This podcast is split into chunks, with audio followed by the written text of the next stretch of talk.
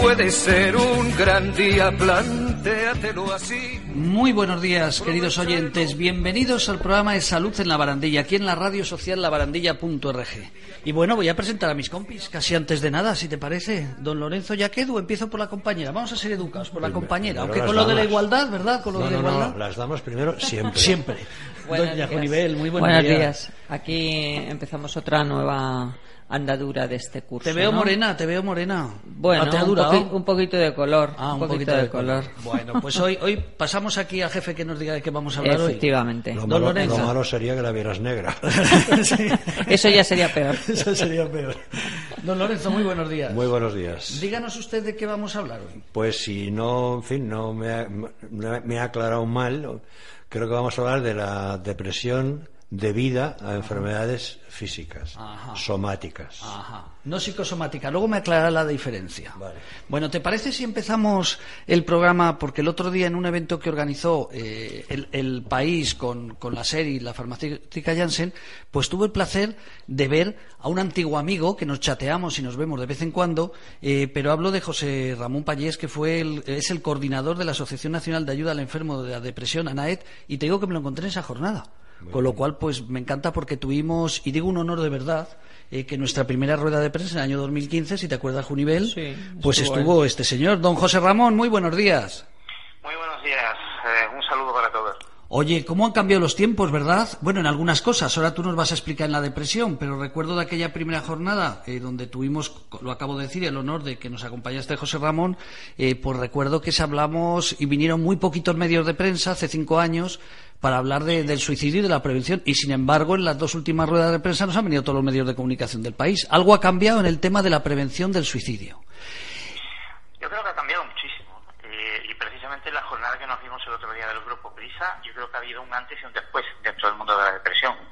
Es decir, el hecho de que un monstruo de la comunicación como el Grupo Prisa lance una campaña a todos los vientos y que, y que después la, la ministra nos sorprendiera con tanta información adecuada y correcta sobre el tema, la verdad es que me, me hizo que me esperanzara mucho en que es verdad que ya han cambiado mucho las cosas y que la depresión es una enfermedad que es muy seria, pero se le ha hecho tan poco caso como al cambio climático. Y, y creo que, que es el momento de, de empezar a actuar, pero en conjunto, no solamente cuatro locos, como hemos estado durante estos años haciendo un trabajo en solitario.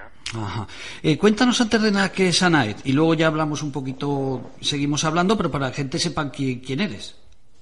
Bueno, la, la Fundación ANAED es un, es un, empezó como asociación en el año 94, cuando todavía ni siquiera se sabía lo que era la depresión casi, y empezó como asociación de pacientes. En el año 2002 ya nos convertimos en fundación para poder hacer más cosas, y desde entonces estamos trabajando pues con 63 eh, centros psicológicos en toda España, concertados, y lo que hacemos es que, eh, por un lado, ofrecemos eh, terapias privadas a un bajo precio, de manera que el, el problema no sea el dinero en los pacientes, y por otro lado hacemos campañas de información tanto en medios como en colegios, asociaciones, centros geriátricos, eh, centros asociativos de mujeres, enfermedades crónicas, decir, hacemos campañas de información constante durante todo el año. Yo fíjate, te voy a dar una cifra que, bueno, como hablas con tantos medios no recordarás tal vez, pero como el año 2017 eh, la, eh, la Organización Mundial de la Salud Mental, lo de- del, perdón, de la Salud lo dedicó a la depresión, yo recuerdo que el 7 de abril del 2017 decías en un medio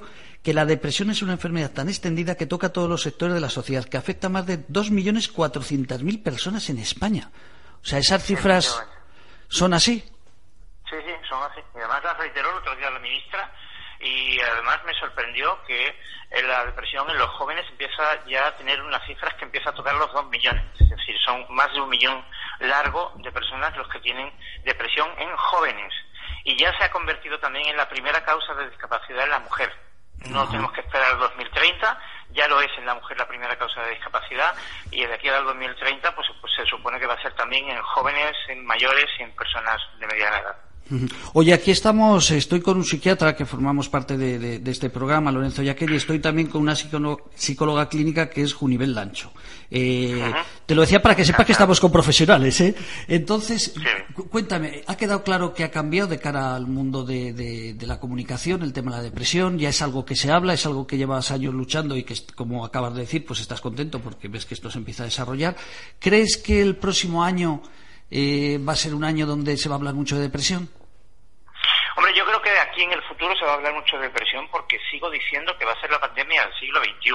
Es decir, esto tiene visos de que va a aumentar tanto por el tipo de vida que tenemos como porque no hay suficiente investigación, aunque ha avanzado muchísimo los medicamentos y las terapias, pero no hay suficiente investigación todavía como se le puede dar a otro tipo de enfermedades que están avanzando muchísimo. Mm, el, otro día la, propia ministra ya lo dijo en, el, en, el, en este congreso, dijo que en la organización, perdón, la Unión Europea ya estaba diciendo que dentro de los planes estratégicos de 2020 a 2025, en todos los países de la Unión Europea tenía que haber un, tenía que incluirse la salud mental dentro de los planes estratégicos.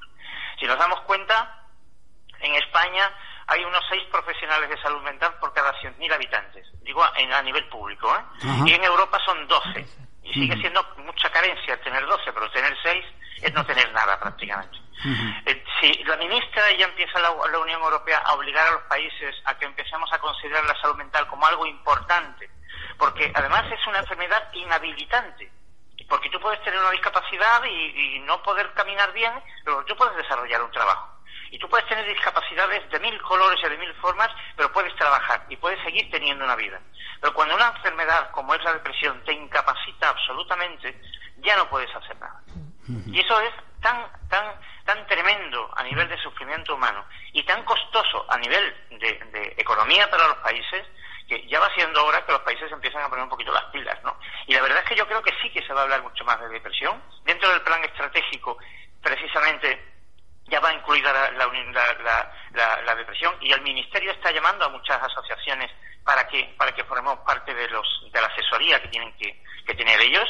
Se está haciendo un plan por parte de una fundación que se llama Humans, que se ha hecho a nivel de todas las comunidades autónomas para que el Ministerio tenga suficientes datos para poder trabajar la salud mental en los próximos años.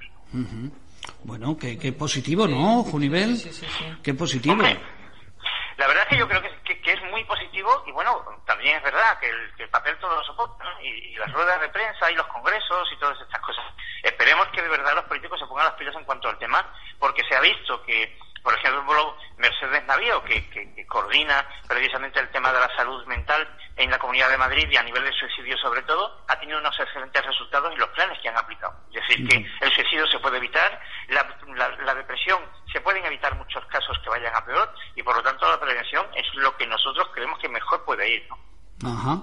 Pues la verdad es que, estoy encantado. Oye, dime la gente dónde puede conocer, tener más información de vuestra fundación. ¿Alguna página web? Nuestra fundación, eh, eh, la página web www.fundacionanaer, escrito Ana y después E de enfermos y D de depresión, anaer.es. Ahí pueden obtener tanto la forma de contacto, artículos, guías de la depresión, eh, artículos hechos por pacientes, por psiquiatras, por psicólogos. bueno, ahí tienen todo pueden bichear todo lo que necesiten y ponerse en contacto con nosotros a través de WhatsApp, teléfono, correo electrónico, eh, em, directamente desde la página web. Tienen mil maneras de ponerse en contacto con nosotros y nosotros facilitarle ayuda en la que podamos y en, los 63 ciudades donde estamos. O sea, eso además, eh, por lo que entiendo y lo que te conozco, eh, son 63 centros profesionales donde les van a tratar casi mejor que ningún sitio y sobre todo a un precio que, que sea más económico que si van a la calle, ¿no? A cualquier. Claro, claro. Mira, eh, nosotros el planteamiento que tenemos es muy claro. Es decir, nosotros no tenemos ningún tipo de ánimo de lucro, por lo tanto, a nosotros lo que nos interesa es luchar contra la depresión, porque además somos una fundación de pacientes. Yo he pasado depresión. Lo sé, tu familia, recuerda aquella rueda de prensa, tu familia, sí, sí. Claro, entonces eh, yo he pasado depresión y todos los que estamos en, el, el, grupo directivo, todos hemos tenido depresión. No lo que nos interesa es solucionar problemas todos los psicólogos que entran en nuestra fundación, lo primero que se les pide es que sea psicólogo general sanitario. Después, que tengan el registro general sanitario obtenido de su comunidad autónoma y que estén colegiados. Son los tres requisitos mínimos que les pedimos. Y ya después les pedimos que estén especializados de alguna forma en depresión y que lleven como mínimo más de dos años trabajando en depresión. Es decir, que mm, no queremos cualquiera, quiero decir que, que seleccionamos mucho precisamente porque lo que queremos es, si salimos en la prensa alguna vez, que salgamos con buenas noticias y no diciendo que la Fundación ANAER eh, deje que cualquier psicólogo, o no psicólogo, digo cualquier psicólogo no especializado me refiero, o que cualquier profesional intrusista pueda entrar dentro de, de- de nuestro O sea, la, red. la filosofía del teléfono contra el suicidio. Aquí son todos profesionales, eh, un Claro. psiquiatra, eh, un psiquiatra, 11 psicólogas, un psicólogo y dos terapeutas ocupacionales. Pues igual que nosotros hemos puesto la norma de, de que tienen que ser profesionales de la salud, en este caso Claro. Similar a lo que tú planteas en tu fundación. Claro, es que no debe ser menos. Quiero decir que los pacientes no lo que menos necesitan es alguien, algún intrusista que venga a venderles píldoras a peseta. Sí, sí, lo que sí, necesitan precisamente son profesionales y nosotros estamos aquí para vigilar precisamente que el código deontológico se llegue hasta el final.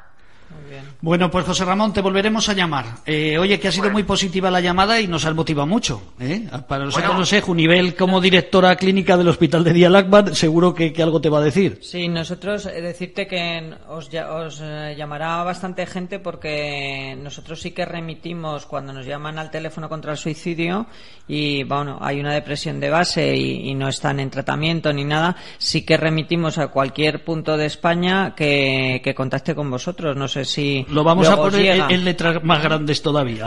De, de todas formas, te digo una cosa. eh, nosotros en nuestras oficinas centrales, que, que coordinamos a todos los psicólogos, eh, no hay una pared en la que no aparezca vuestra propia clínica y el servicio de, de suicidio, porque nosotros no somos especialistas en el suicidio y mm, el teléfono que vosotros tenéis implantado me parece maravilloso y ya lo tenía que hacer el ministerio ponerlo en marcha de verdad, mm, pero pero pero con, con- con una publicidad tremenda. En eso estamos, además- constantemente eh, utilizando el teléfono que lo tenemos lo tenemos en todas las paredes. Bueno, vamos a recordar, vamos a recordarlo 911 385 385.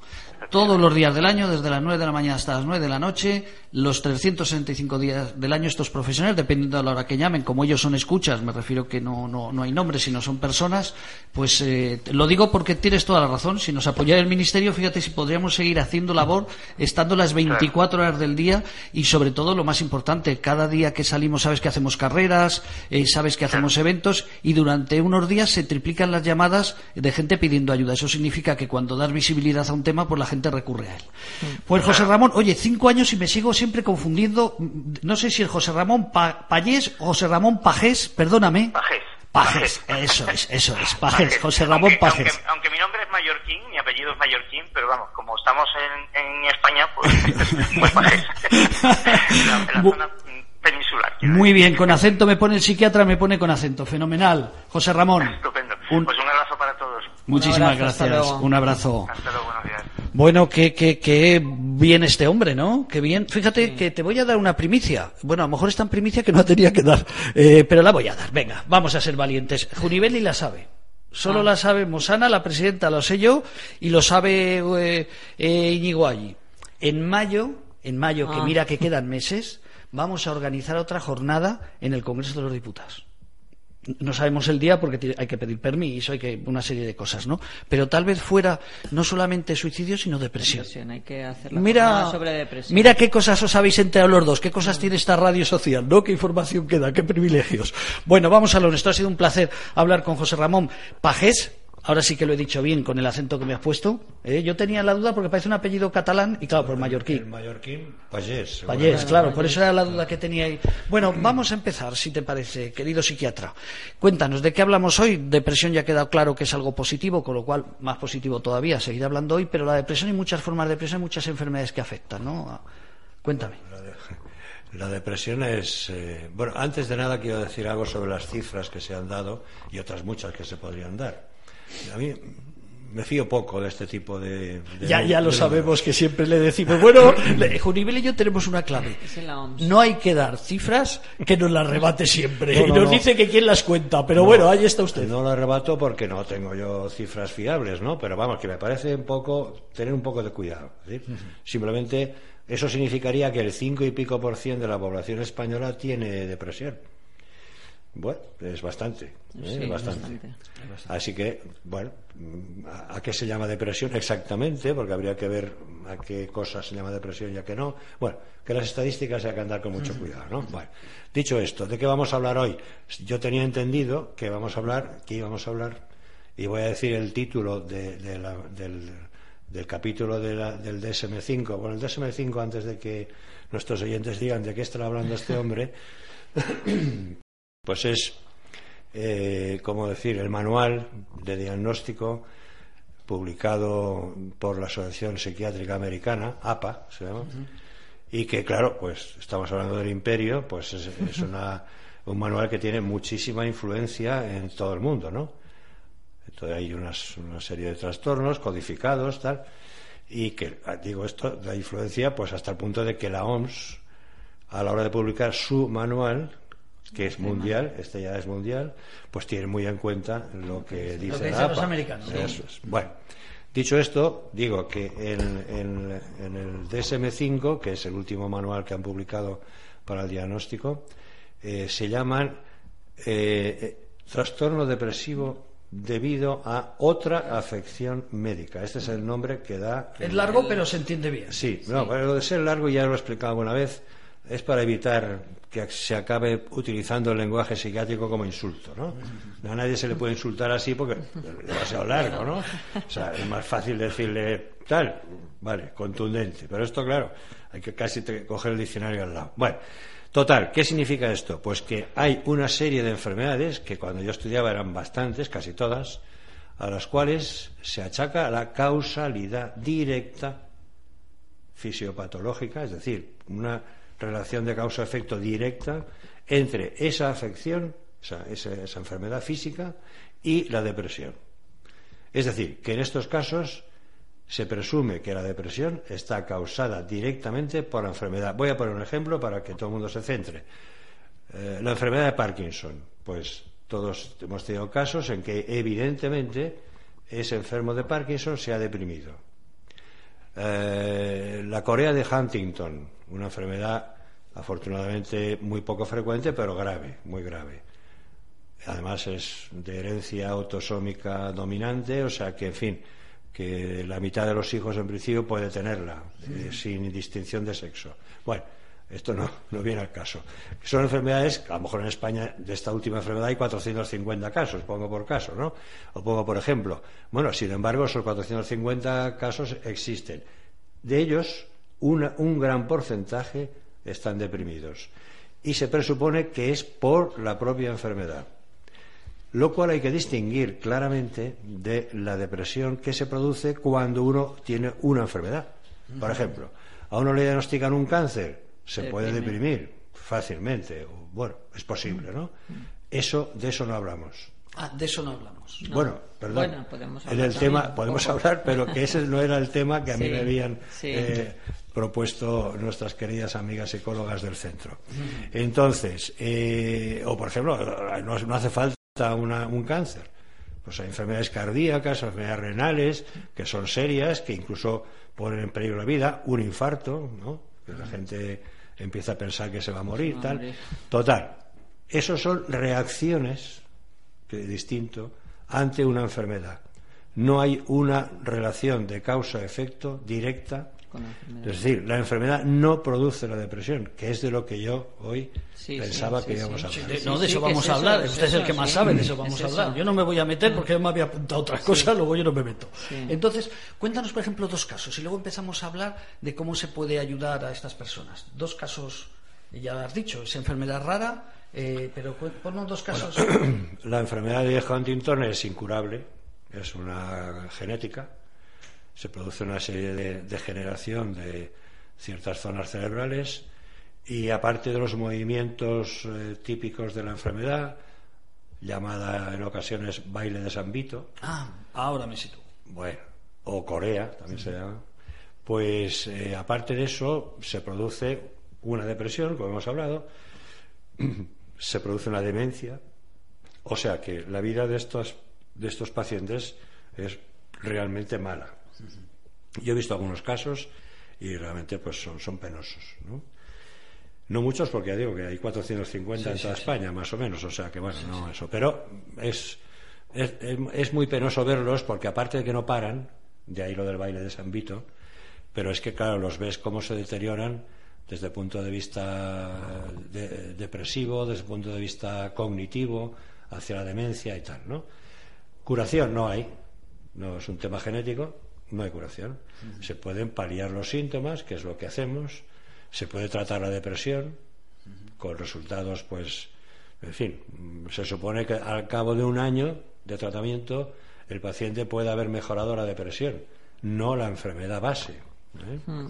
El Parkinson, por lo mismo, Parkinson sabemos que es una enfermedad degenerativa que tiende a progresar y, que bueno hoy en día la verdad es que hay bastantes más cosas que antes y los enfermos de Parkinson ya no están condenados a, ser un desastre desde el punto de vista motor pero aún así es, bastante seria ¿cuáles son los problemas? pues uno la depresión con riesgo de suicidio como siempre que hay depresión ¿eh?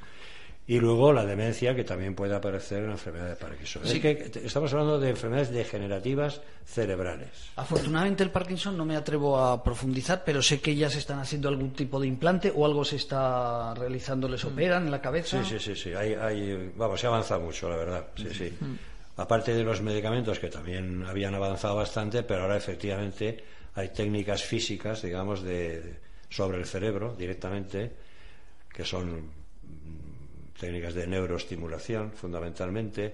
Se está estudiando mucho lo de las células madre ahora mismo.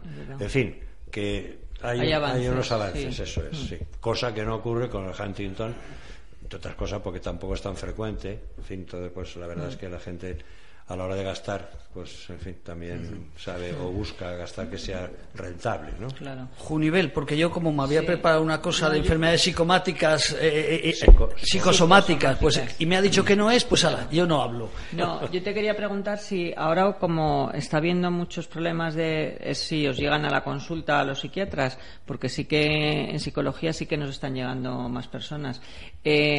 con todo esto, los accidentes cerebrovasculares, los ictus, que sí que eh, si os llegan a vosotros eh, personas con depresión por haber sufrido.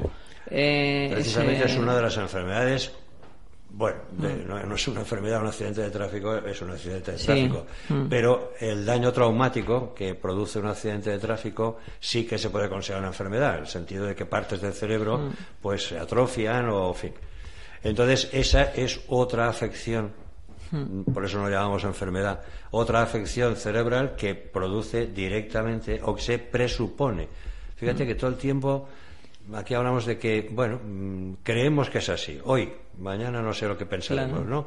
Pero vamos, los accidentes, los accidentes de tráfico, perdón, en los daños cerebrales, que, puede ser un accidente de tráfico, puede ser un tumor, ¿eh? Claro, efectivamente. O sea que, bueno, pero en fin, hmm. daño cerebral. daño cerebral. Pues sí que es verdad que hay depresiones, como las hay en los accidentes cerebrovasculares, en los ictus. Una persona tiene un ictus y fácilmente, a raíz del ictus, puede caer en depresión. No, porque durante meses no, no, pero no, puede andar, no, puede... No, eso sería la reacción al ictus. Hmm.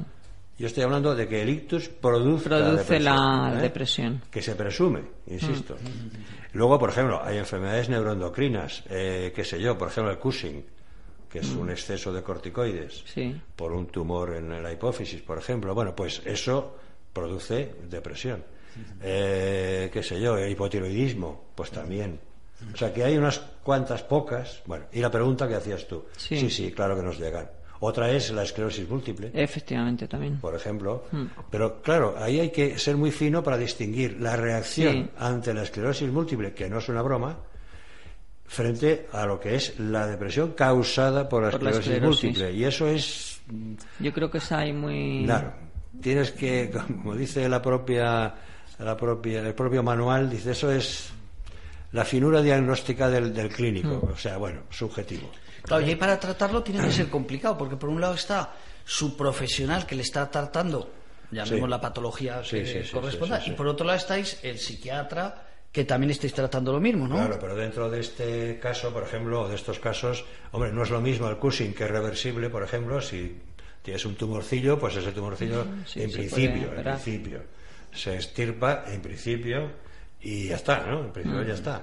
Eh, el hipotiroidismo se trata, Entonces, bueno, estas cosas, si la causa es la enfermedad física, bueno, es más fácil luego tratar también la La psiquiátrica. depresión. ¿Eh? Más incluso yo creo en algunas, ¿no? Claro, en el Parkinson no, por ejemplo. Porque el Parkinson no tiene cura en principio, tiene, pues eso, técnicas para paliativos. El, el Huntington, es inútil, ¿no? Entonces, claro, mm, hay que tratar la enfermedad física en lo posible, porque si es la causa, pues vamos a ella, ¿no? Y luego, aparte, el psiquiatra tiene que actuar. eh, y bueno, y, yo hasta ahora hemos hablado del psiquiatra y el psicólogo. ¿Por qué? Efectivamente. Porque estas personas que tienen enfermedades serias necesitan un apoyo como mínimo, como Mm. mínimo. Y digo apoyo como mínimo porque hay técnicas, como muy bien sabe Junivel, mucho más eh, asertivas y mucho más proactivas que el, el apoyo. Mm. ¿eh?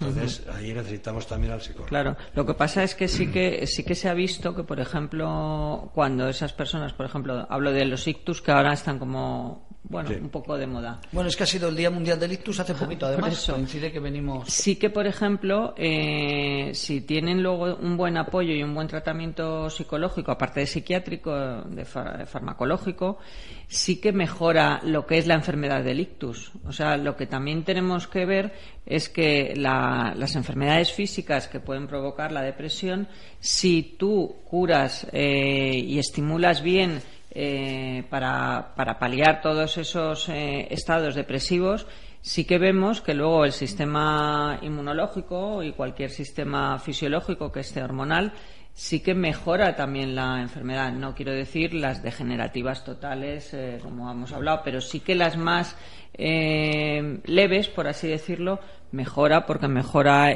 los procesos de atención, mejora los procesos de recuperación psicomotriz, cuando tú te encuentras bien eh, psicológicamente, o sea, cuando tienes eh, mejor, pues eres más optimista, eres más positivo. O sea, que eso yo creo que también tendríamos que, Bueno, hacer hincapié en ello. Claro, por ejemplo, en los ictus antes se consideraba que una neurona muerta, pues era la Efectivamente. neurona muerta, ¿no? Pero ahora se habla mucho de la capacidad cerebral para, eh, digamos, suplir, ¿no? O sea, Sí. buscar circuitos o, o- o zonas cerebrales que no estaban haciendo nada, Nada. especial Mm. o no hacían una cosa concreta y pueden llegar a hacer la que se ha perdido, ¿no? Y evidentemente, cuanto mejor esté de ánimo el paciente, más va a colaborar con Mm. Ejercicios, en con, hacer con la cosas, rehabilitación. la rehabilitación. Y solo por ese capítulo ya es más fácil que mejore, ¿no? Mm. Si una persona tiene una fractura de, no sé, de, de- de lo que sea, de, de cadera, Mm. si está muy deprimido, no va a hacer ejercicios. O sea, es así. No se va a mover. Y, y lo primero que te dicen cuando te operan, Es "Oiga, que tienes que hacer usted ejercicios. mañana ya andar, ¿eh? Efectivamente. Claro, pues si estás deprimidísimo, que ya no andabas antes, pues ¿por qué vas a andar con la fractura? ¿no? Sí, Eso es eso. decir. o sea Ujú. que- Sí, sí, pero es así. es así. Entonces, aparte ya de que efectivamente la mejora del estado de ánimo tiene incidencia pues en los sistemas metabólicos, eh, endocrinológicos, inmunológicos, etcétera. Más cosas. Pues de aquí en el hospital. ¿Alguna vez os ha venido algún caso? Cuéntanos. Eh, hombre, sí que ha venido, por ejemplo, pero a nivel de terapia individual, eh, gente con habiendo sufrido un infarto, por ejemplo. Y bueno, pues entrar en un proceso de depresión, un proceso de ansiedad generalizada y bueno, pues y ahí aparte luego, pues eh, llegar a las a diferentes tipos de enfermedades psicosomáticas. Aparte de eso. Yo, yo fíjate, ha salido a relucir el tema de la depresión. Eh, realmente la depresión se ha cambiado en estos últimos años eh, a nivel de comunicación, ya está claro que sí. No estamos saliendo del tema, pero, pero resulta interesante. Psiquiátricamente, eh, psicológicamente, también se está adelantando mucho en el tratamiento de las depresiones. Bueno, eh, Porque se hace, no vamos a hablar ahora si dan 2.400.000, 2.600.000, un millón, pero eh, las cifras son muy altas. Farmacológicamente desde hace años no tenemos novedades notables. ¿eh? Salen fármacos nuevos que, bueno, pues aportan, no sé cómo decirte, a- a- quizá algún alguna mejora parcial de lo que del, del arsenal que pudiéramos tener en cada momento, pero lo cierto es que desde que se mm, eh, eh, descubrieron los primeros antidepresivos, y estamos hablando de la década de los 50 del siglo pasado, o sea que ya vamos ya- ya ha llovido un poquito. del siglo, ¿no? pues no ha habido así grandes Avances. ¿eh? Vamos, uno de los primeros fármacos que se descubrieron fue el anafranil. Bueno, el anafranil sigue, sigue funcionando. ¿eh? Y no creo que sea por interés de los laboratorios, porque resulta que es que ya es tan antiguo y tan barato que no, no, no, les, no les compensa. Y sin embargo se mantiene, ¿por qué? Porque lo seguimos utilizando. ¿eh? Esto desde el punto de vista de, la, de los fármacos. No es raro a este respecto que, por ejemplo, el, el que estuvo durante bastante tiempo, pues en fin, absolutamente condenado socialmente, nunca, nunca psiquiátricamente, ¿no? Pero sí socialmente, pues haya vuelto a él.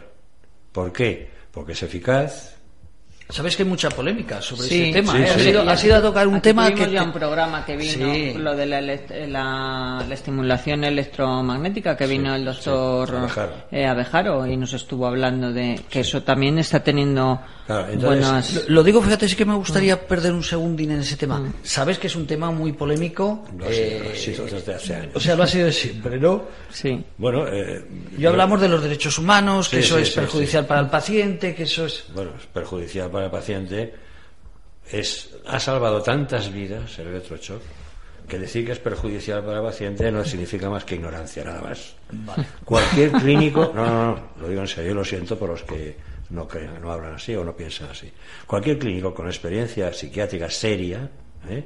sabe que el electroshock es un arma más. No digo que haya que estar dando El electroshock a todo el mundo, electroshock a, que a esté cada uno que aparece por la puerta. No, no se trata de esto. Lo que pasa es que hay pacientes. Yo recuerdo, por ejemplo, como el caso de. Voy a poner un ejemplo. Con nombres y apellidos, porque lo decía él, ¿no? José María Gironella, que la gente joven no sabe de quién estamos hablando, pero, en fin, No era un futbolista. No. publicó una trilogía sobre la guerra civil, era un buen escritor, para mi gusto, era un buen novelista. Esa trilogía yo me la leí entera en mis tiempos jóvenes porque me gustó eh, la forma de, de narrar pues, pues lo que pasó. ¿no? Bueno, este hombre era mm, depresivo, o sea, tenía de- depresiones muy graves, con ideas autolíticas, vamos, o sea, suicidas importantes. Aún mientras que tenía esa cabeza brillante. Sí, sí, sí, no, bueno, cuando se curaba, brillantísimo. Claro. Pero claro, luego cuando estaba depresivo, pues No estaba depresivo claro. y se acabó la brillantez, ¿no? bueno, Lo, lo estaba, lo trató, recuerdo, el catedrático de psiquiatría de, de Barcelona, de la Universidad de Barcelona. Bien, y uno de los tratamientos que se le aplicaron fue el electroshock. Y eso le permitió vivir y morir, pues, digamos, de muerte natural. mayor, sí, ¿eh? y murió Bien. mayor. Pues yo lo he oído a este hombre en un programa diciendo, y voy a decirlo con su tono de, de castellano catalán, horroroso, horroroso. Bueno, vamos a ver, caballero. Cuando te aplican el electroshock, lo primero que haces es perder la conciencia. Con lo cual, lo de horroroso, no sé de qué. Pues como si hiciera una operación horrorosa. Bueno, si te han no me he enterado de nada. Claro, ¿entiendes? Será el posoperatorio, a lo mejor, puede ser más o menos. Pero lo que es la operación, no te enteras. Si la, si la anestesia es buena, no te enteras. Esto es lo mismo. Pierdes la conciencia, vamos, automáticamente. Con lo cual, O sea, igual que a mí mi piedra de riñón me han dormido, Igual. Y, y pues lo mismo. lo mismo. Entonces, ¿esto qué significa? Pues que hay una, eh, una actitud eh, ideológica, lo que sea, contra el electroshock. No tiene que ver nada con los derechos humanos. Nada. Eso es como decir, abrirte la tripa, horroroso. Hombre, pues sí. Si te la abren con ánimo de matarte, vamos. Pero esa misma navaja, vamos, navaja. Te cura. Te, pu- te, te abre para cu- quitarte no sé qué o tal. ¿Eso ya no es horroroso? Hombre, es igual de horroroso.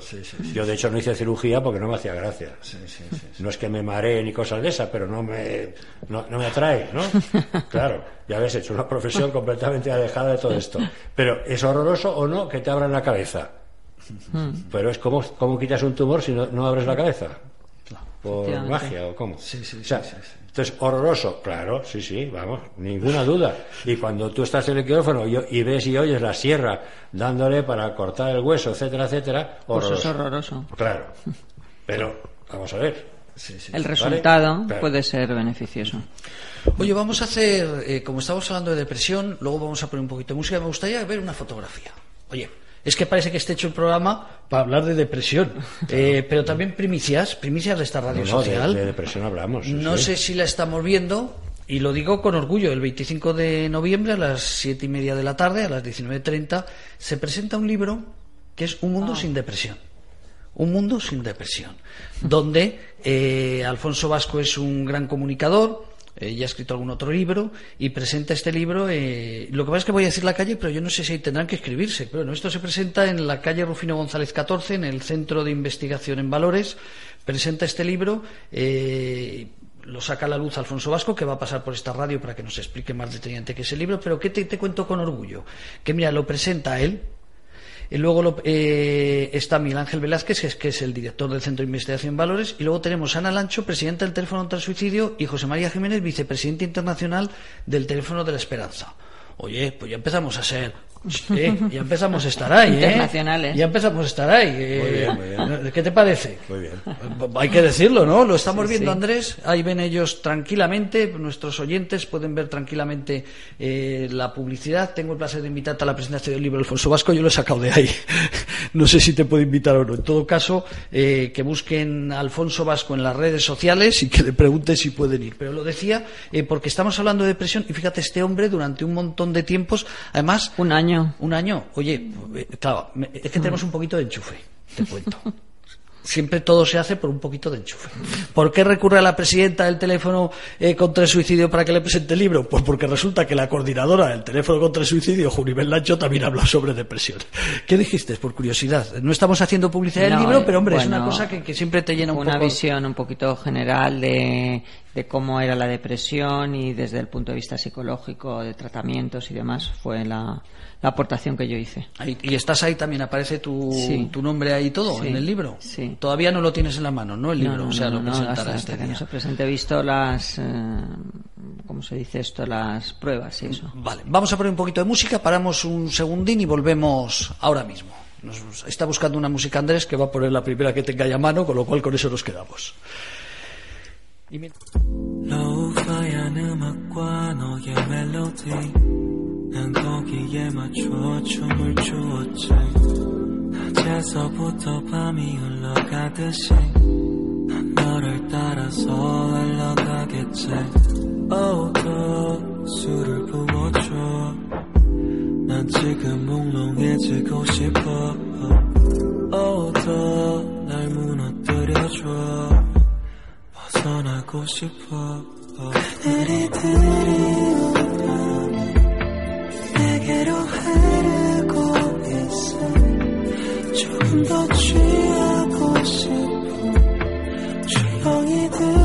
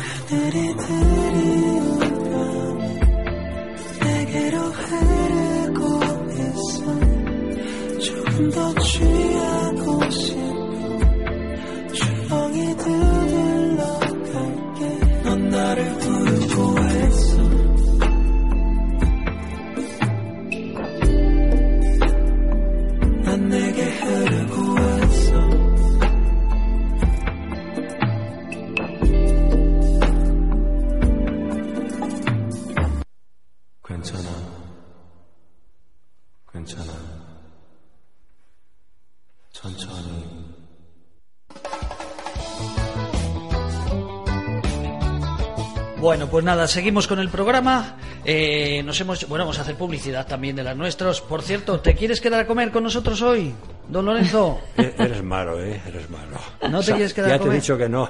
Bueno, yo te digo, te digo, te digo por qué. Traigo unos caracoles espectaculares Ya. y un pollo guisado espectacular, pero ¿sabes cuál es el truco? Los No. caldos aneto. O sea, unos caracoles los puedes hacer con agua o los Con puedes hacer con caldos aneto. Si Claro. los haces con caldos aneto salen mucho mejor, mucho mejor, que quede mejor, claro. mejor que los de, ¿cómo se llama el que anda en la tele continuamente? Perdón, soy un gran profesional de los caracoles. Eh, y el pollo, el pollo, hombre, claro. No, no, digo lo del caldo. Por Lo del caldo son unos grandes profesionales recomendados por los no, mejores. pero, a- a- ¿Cómo se llama? ¿Arguiñano se llama? Arguiñano, Arguiñano, no otro- sé, no sé quién le pagará a él. A nosotros nos apoya Caldos Areto, luego está claro que Caldos Areto son los Es mejores. Y los uso, ¿eh? Y los uso. No, no, están muy bien. Y el pollo, y el pollo, hombre, pues un buen pollo siempre es un buen pollo, depende de la cebolla que le pongas, el ajo, si te gusta más picante, pero si le echas un poquito de caldo en lugar de agua, cuando lo tienes que guisar, no hay color que valga. A mí me, me regalasteis por llegar el último el día de la carrera esa. Claro, Areto. caldos Pues. Claro. ya lo habrás acabado, ¿no? Espero, porque eran dos Sí, pequeñitos. No, no manejo yo la No cocina. maneja la en mi cocina. Bueno, y en todo caso, ¿problemas legales tienes con tu despacho? ¿Cómo? Que si problemas legales tienes con tu despacho, ¿alguna vez te ha demandado algún paciente así? Afortunadamente no, y en fin, vamos a tocar toda clase de maderas. Bueno, si no, ya sabes que Durán y Durán Abogados, ¿eh? Durán and Durán Abogados, ahí está para echarte una mano. ¿eh? Ya sabes que despacho en Zaragoza, en Barcelona, Sí, sí, en Madrid, en Valencia y en Sevilla. Muy conocido. ¿Cómo me lo sé de memoria? ¿eh? Y luego vamos a recordar, como no, a Asispa. Que tú ya empiezas a tener más edad para preocuparte de lo que hace Asispa. ¿Sabes qué es Asispa?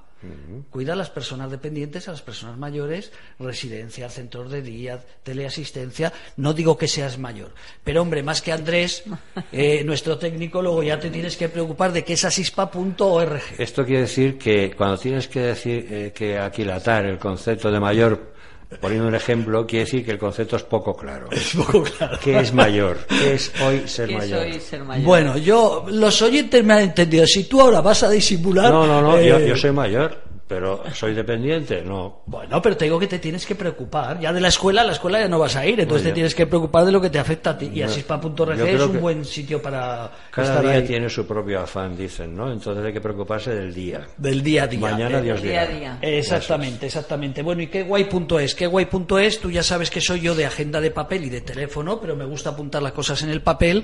Mira qué pedazo de agenda que tenemos, eh, Sí, que sí, nos han sí. regalado. Proyecta tus sueños cada día. Agenda qué guay, W, eh, qué guay con W y con Y, qué guay.es. Bueno, oye, que no se me olvide, porque a veces hablamos de cifras.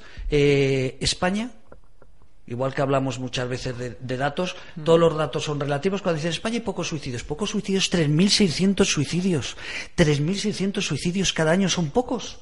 Son pocos. Por cierto, el día 16, día 16 de noviembre, aquí donde nos están escuchando a través de www.labarandilla.org o del Facebook Radio La Barandilla, desde las 11 de la mañana hasta las 2 y media de la tarde vamos a hacer un programa especial dedicado a las familias, a los supervivientes. O sea, han decidido, los afectados por un suicidio, se llaman supervivientes. Entonces es el Día Mundial del Superviviente a un Suicidio. Entonces vamos a dedicar un programa especial desde las 11 de la mañana hasta las 2 y media de la tarde, eh, dedicado a familias, a personas que, que que han sobrevivido a un suicidio, a familiares. Entonces lo quiero aprovechar para, para recordar ¿no? que esta radio social va a dedicar una programación especial el sábado día 16 de noviembre a este tema. Eh, te decía que, que, claro, que las cifras siempre son relativas. O sea, hay alguien que dice, yo he escuchado a algunos profesionales decir, no, es que en España hay menos suicidios que en otro país. Bueno, ¿cómo que menos suicidios que en otro país? 3.600 suicidios, 10 cada día. Bueno, Eh, son pocos. menos, claro. depende de lo que. Claro, me decían, vas a Perú y hay menos suicidios que en, Esca- que en España. Claro, porque en Perú, por todos esos sitios aislados, pues no sabe nadie si se ha suicidado, si se ha muerto, ni nadie os califica. Pero respecto a Europa, eh, por hacernos una idea, simplemente por tener una idea, ¿sabes si somos un país que menos, eh, menos depresión hay, que más depresión hay? Por, por, por tener una referencia de qué estamos Sí, bueno, hablando. a mí me, me sorprendió cuando leí, no hace mucho, que el primer país es Alemania, Alemania. el segundo Italia, el tercero Francia y el cuarto España. Teniendo en cuenta, otra vez, insisto, pues las estadísticas que son como son y ya está, ¿no? Entonces, si le damos a Alemania el plus ese que se le da siempre de seriedad y tal y cual, se supone que los cuatro millones de depresivos que ellos dicen que tienen, que casi, casi es el doble que nosotros, casi, según esas estadísticas, pues son de verdad, ¿no? Son de verdad. Claro, ¿qué pasa? ¿Cuál es la población de Alemania y cuál es la población de España? Pues entonces a lo mejor resulta que es que estamos hablando de un porcentaje, a lo mejor lo superamos nosotros. Porque aquí hablamos ahora de cifras absolutas y cifras absolutas. Estados Unidos puede tener más que nosotros, seguro. Claro, pero y Ru- ¿por qué? y Rusia seguro Y Rusia, también. sí, claro. Y China. Además, no China están- es que son todos unos y depresivos, encima- tiene que haber un montón Claro, de millones. si no están contados, pues fíjate, ¿no? Bueno, quiero decir con eso que hay que tener mucho cuidado con las cifras, lo digo otra vez más, pero bueno, según esas estadísticas, España sería el cuarto país de la Unión Europea en número absoluto de depresiones. ¿eh? Eh, claro, yo decía, fíjate, y Portugal y Grecia, claro, es que son pequeñitos, esos Claro, no aparecen. claro, ah, vale, vale, vale, vale. Pero luego a lo mejor sacas el porcentaje y ya no, ya no es tan claro, ¿no? Porque a mí me extraña una cosa, y digo porque es, por eso digo que me extrañó. Que eh, fíjate, España, eh, Francia, Italia somos países mediterráneos. Sí, Y de todos los países mediterráneos siempre se ha hablado de la luz, de la alegría, de tal, y luego resulta que estamos, eh, eh, en fin, en la parte primera del, del- del tablón, ¿no? Sí, sí, sí, sí. Mm, sí. Alemania ya ves, pues vale, pero Italia, Sí. Claro, pero es lo que dices, Si tú- más habitantes, más, de- más gente con si tú ahora haces una encuesta rápida en la calle, ¿usted considera que el italiano es alegre o triste? Te van a contestar todo mundo. Claro, eso es un prejuicio, vale, vale, sí, pero algo, algo capta la gente cuando dice eso. Francia, pues hombre, no sé, no es lo mismo que España ni que Italia, pero bueno, tampoco, Sí, son, los suecos, ¿no? Es otra cosa. Perfecto, Claro. tengo la culpa yo siempre de desviarme del programa. Eh, lo has dejado muy claro, pero vuélvenos otra vez a explicar para los oyentes, eh, y, a- y me incluyo yo, que nos cuesta en la escuela siempre eh, fijarnos bien, vuelve a definirnos de lo que estamos hablando y para que quede claro. Y luego me gustaría que nos dijeras, ¿y estas cosas cómo se tratan? ¿Desde tu despacho? O si quieres primero, de tu despacho, ¿cómo tratáis si te viene un, un paciente?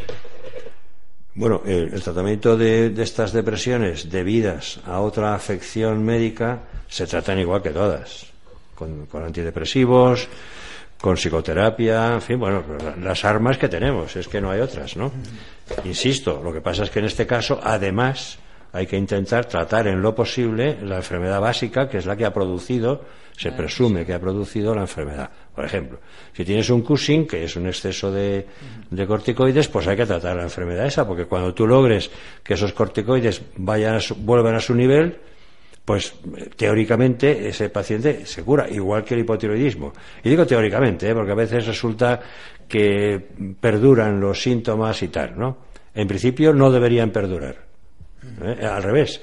El agravamiento de la enfermedad debería, para que sea este tipo de depresión, debería acompañarse automáticamente de agravación del- de la depresión. La mejoría de la enfermedad debería acompañarse de la mejoría de la de la depresión. depresión. Esto es teoría.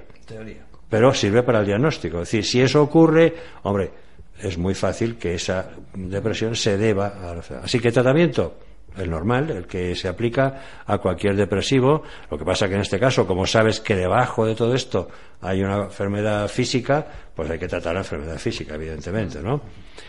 Eh, con todas las armas, eh, insisto, medicación, psicoterapia, lo, lo que sea, lo que haga falta. Y, y una curiosidad, perdón, eh, ¿te pones en contacto los profesionales? Porque a veces, eh, claro, son dos cosas diferentes. ¿Tú llegas a hablar con el médico que le está tratando o, te pasan informes? Es por curiosidad. Sí, bueno, el- Claro, no es lo mismo privado Claro. que también público. Ya, Me ya, por que no es supuesto. lo mismo un psiquiatra privado que un psiquiatra público. Bueno, Tendrá pero- más acceso a lo mejor a... Sí, sí, yo te digo lo que yo hago. Si a mí me viene un paciente con depresión y me dice, puede ser, pues hay dos casos. Te traen los informes ya de primera mano, ya directamente, mire usted, tal, esto es el último informe que tengo, tal, o no, y me dice, yo padezco lo que sea. Bueno, si padece un Huntington no me tiene que contar gran cosa porque es visible, ¿no? Lo estás viendo. Claro. Pero vamos, aún así, yo le pido, si no me los trae, le pido informes, los últimos que tenga, de, de la enfermedad de sus médicos, porque esta gente habitualmente está siempre tratada. En algún caso, la depresión es el primer síntoma, en algún caso. Es decir, sospechas a veces, te hueles que esa depresión no está cursando como debería cursar, haces una exploración, pides unos análisis y te sale lo que sea. Automáticamente lo envías al médico de que se trate, al endocrino, al neurólogo, a quien sea. Yo pido si no me los traen. Pido informes, ¿no?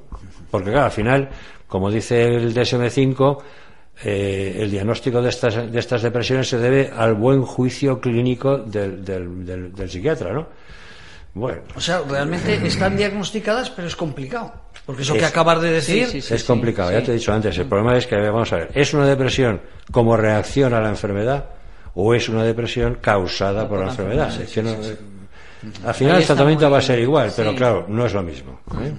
Por eso también eh, dentro de cuando tienen que hacer psicoterapia hay que también hilar muy fino porque Claro. tenemos que, que saber bien a qué se debe. Yo creo, a veces yo por lo que me he encontrado es que hay de las dos. Quiero decir, puede sí, ser sí, sí. eh, por la enfermedad y puede ser porque, bueno, porque no te encuentres bien y... Y luego hay otra, otro tema importante, es que hay medicaciones que son incompatibles entre sí. Claro.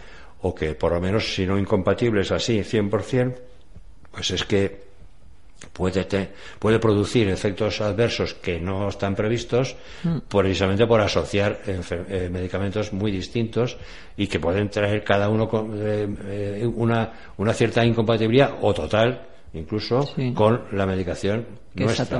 Entonces, si eh, yo siempre. eh, El, el caso más típico es el de la, la medicación ginecológica, no por enfermedad. Ni a los ginecólogos les gustan nuestros medicamentos, ni a nosotros nos gustan los de ellos. Esto es así. Pero claro, yo no voy a decirle al ginecólogo quita este medicamento, porque si lo da es que lo necesitará la paciente, ¿no? O sea, yo no voy a meterme en otro terreno, igual que él tampoco debería meterse. Y en todo caso, una nota diciendo, este medicamento podría cambiarse porque resulta que es, eh, produce efectos secundarios al unir con el mío, tal y cual. ¿Vale? Esto se puede hacer perfectamente. Pero decir, no, aquí, déjalo, déjalo. Pues si tú lo has recetado será por algo. Yo no voy a meterme en tu terreno, ¿no? Entendido, nos vamos, el último minuto. Eh, ha salido aquí a relucir con José Ramón, eh, de Anaez, que hay menos psicólogos en España que en otros Sí. países de Europa. Es Eh, verdad. Lo ha comentado. eh, Sí, Él sí, ha dicho no, 12 están las respecto a estadi- 6, incluso yo he escuchado 18 estadísticas. respecto a 6, fíjate, en este caso. Mm. Eh, os pregunto a los dos, también nos vamos del tema, pero es muy interesante. Si la administración se sabe que es importante, que ayudan, ¿qué es? Porque sale más barato cuando va un psiquiatra a decirle, oye, toma tal medicación, eh, que al fin de cuentas creo que eso también tiene que ser caro. ¿O por qué crees que la administración española no está dando importancia? O lo digo a los dos, de dar vuestra opinión. ¿Qué crees tú? Venga. Bueno, yo creo que ya lo hemos hablado aquí en este programa más de una vez que hay déficit de ambos de ambas profesiones, ¿no? O sea, también los también los psiquiatras son yo no sé si este hombre se refería a psicólogos o A psicó- Yo creo no, que a no, psicólogos, psicólogos, hablaban las de cifras de Bueno, los psicólogos. No, no, sí, he oído que, era, que decía psicólogo, pero no Sí, sé sí. si hay gente Sí, que sí. los confunde, ¿no? Bueno, entonces, eh, evidentemente hay déficit de ambas profesiones. ¿Por qué? Porque la administración admite o permite eso, pues por dinero, claro. O sea, No hay dinero. Que O no, sea, hay- no da lugar a No, otra no, no, cosa. no, no, no, no, no. Pero el otro día leí, ayer leí en, en la, en el último, la última estadística de paro y tal, la última que ha salido que ha levantado bastante revuelo, uno de los aspectos en los cuales ha, ha habido paro, ha aumentado el paro es sanitario. ¿Por qué? Porque hay ahora más paro en, en sanidad en, sanidad. octubre. O sea, ¿qué pasa? ¿Que no hay enfermos en octubre? ¿Han disminuido los enfermos? No. Pues, los profesionales. pues no sé, pero alguna razón habrá, ¿no? A Sí, lo pero mejor que es- seguimos siendo los psicólogos muchísimos menos que, que, por ejemplo, que en el campo de la psiquiatría de los psiquiatras. O sea, No no, sé, no, eso no lo sé. Sí, sí, sí. Quiero decir que, por ejemplo, hay un psicólogo general sanitario en salud mental y, en un, y hay a lo mejor cinco psiquiatras. O sea, está claro, economía pura y dura. Sí, Sí, sí. sí. ¿Así no te ves tú también? Economía Sí, sí, sí, pura y yo dura. creo que sí. Hombre, es que O sea, me da yo razón. Yo creo que sí. No hay ningún interés especial de pensar que a lo mejor es que las, como se habla tanto de las farmacéuticas, que nosotros tenemos que agradecer a Janssen que nos apoya. Yo no le damos que- publicidad porque nos apoya puntualmente en cosas, pero desde, es que desde no, Janssen. yo creo yo- hombre yo espero que no que no vayan por ahí las cosas porque bueno está claro que se ha visto ya que la relación eh, psiquiatra psicólogo es lo más importante es para el beneficio de, de la persona o sea eh, ni es bueno trabajar uno solo ni mm, si O sea, economía pura y dura, ¿no? Además, es que, sería eh, más fácil de que Este país tiene un problema. tanto con gasto. Un problema serio. Ah, todos son serios, ¿no? el, el- el servicio psicológico que ahora ofrece, bueno, digo servicio, Sí, la- sí, sí. el tratamiento psicológico que ahora ofrece el sistema público no sirve para gran cosa. No sirve Esta es para la- nada. la verdad. No, no, es así. ¿Por qué? Pues las citas que se producen, según yo veo, por lo que me cuentan, son muy distanciadas. Y cualquier Cada psicólogo sabe que esto no sirve para nada, como acaba de decir Junivel. Mm. O sea, hay un gasto Efectivamente. real, porque bueno, esa gente cobra, para nada. Magnífico, como tantas cosas en este país, ¿no? Porque resulta que también hay otros chiringuitos, parece ser por ahí, en fin. Psiquiatras, bueno, psiquiatras, mm, no sé, yo no sé ahora mismo cuántos faltan, no, no lo sé, pero ¿qué ocurre? Pues lo mismo, tú te vas a un psiquiatra de la Seguridad Social y mira tu cita próxima.